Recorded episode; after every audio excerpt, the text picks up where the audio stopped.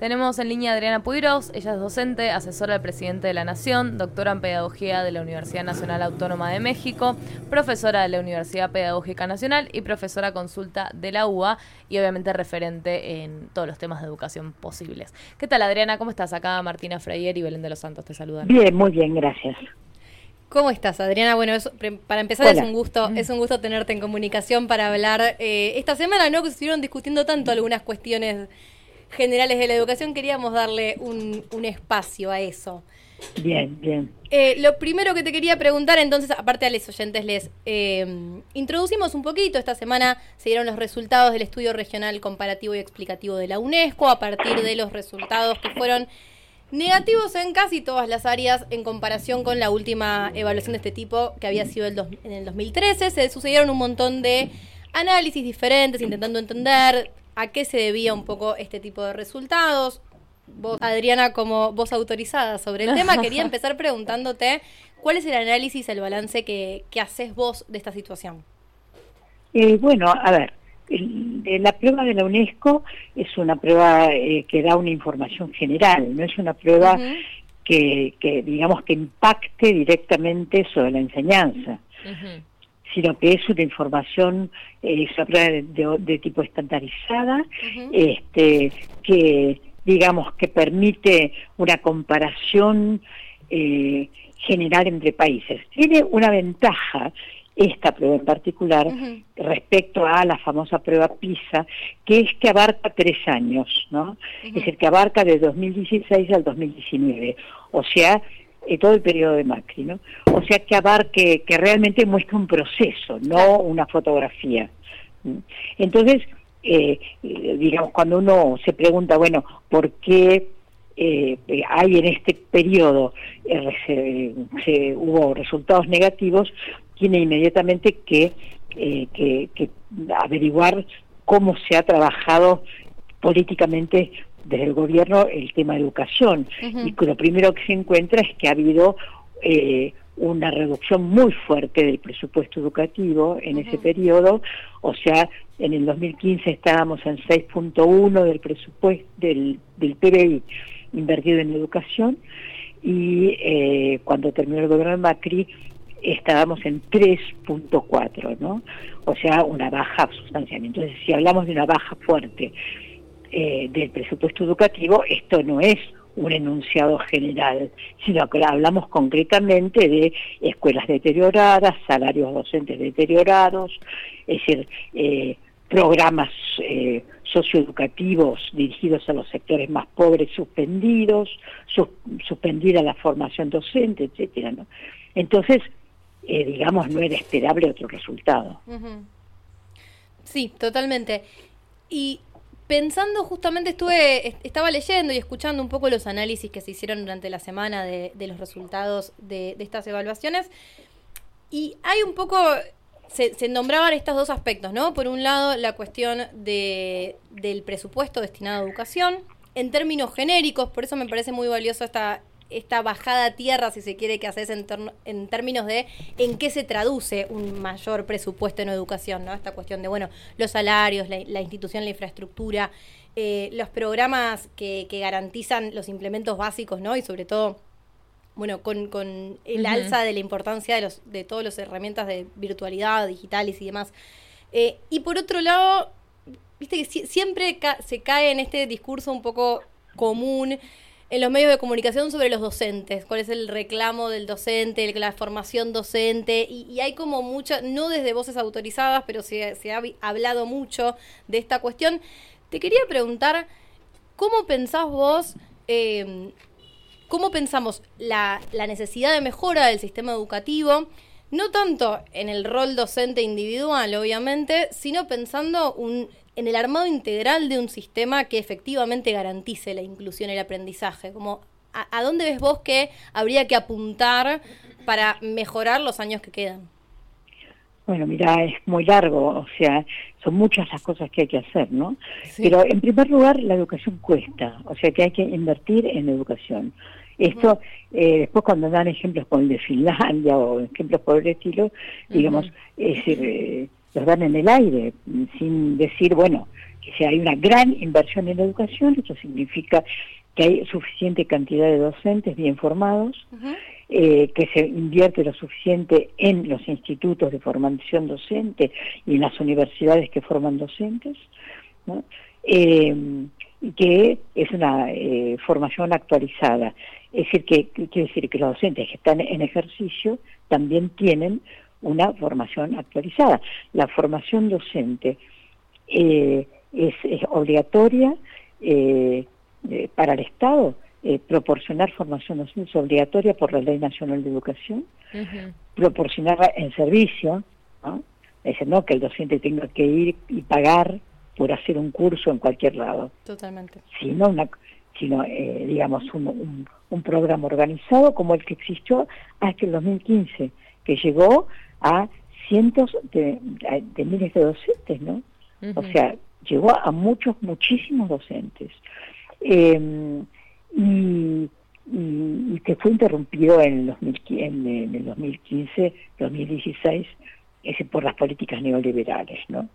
Entonces, digamos, este, al mismo tiempo, en este momento es indispensable el retomar el, programa Conectar Igualdad, cosa que el, ministro Percy que está, está contemplando, eh, eh, poner en marcha, digamos, eh, llámese Conectar Igualdad o como se llame, pero digamos, el programa de, eh, llevar la tecnología al conjunto de la comunidad educativa, y digo la comunidad educativa porque, digamos, todos los que transitan, alumnos, docentes, personal auxiliar, etcétera, ¿no? incluso las familias tienen que poder acceder a la tecnología comprendiéndola, ¿no? comprendiéndola, no, no de manera absolutamente mecánica, sino comprendiéndola. Esto es algo que la sociedad misma necesita, es un, proceso educativo de la sociedad, no solamente de las escuelas. Y Adriana, yo quería preguntarte más por ahí desde, desde tu mirada más política, ¿cómo ves esto de que, muy bien decías recién, eh, que va hace un ratito, cómo eh, recortaron el presupuesto educativo, como decías recién, que descontinuaron el Conectar Igualdad? Eh, sabemos que la pandemia dificultó en un montón eh, de sentidos los procesos eh, pedagógicos y educativos y de acompañamiento, etcétera, de, un montón de personas y un montón de niñas. Em, y cómo la, oposición que recortó y que descontinuó un montón de, de programas logró de alguna forma ganar eh, el lugar de defender la escuela, de volver a la escuela? O sea, ¿cuál es tu cómo crees que se como que ganaron eso? ¿Cuál es tu mirada política sobre eso? Bueno, es curioso porque fíjate que, ocurrió en varios otros países, no solo en la Argentina, ¿no? Que la derecha como que se apoderó de eh, esta idea de libertad, ¿no? de libertad, oponen eh, la, digamos, oponen la idea de libertad al, al Estado. ¿no? Es decir, eh, lo que tratan de, hacer es deteriorar las decisiones del Estado.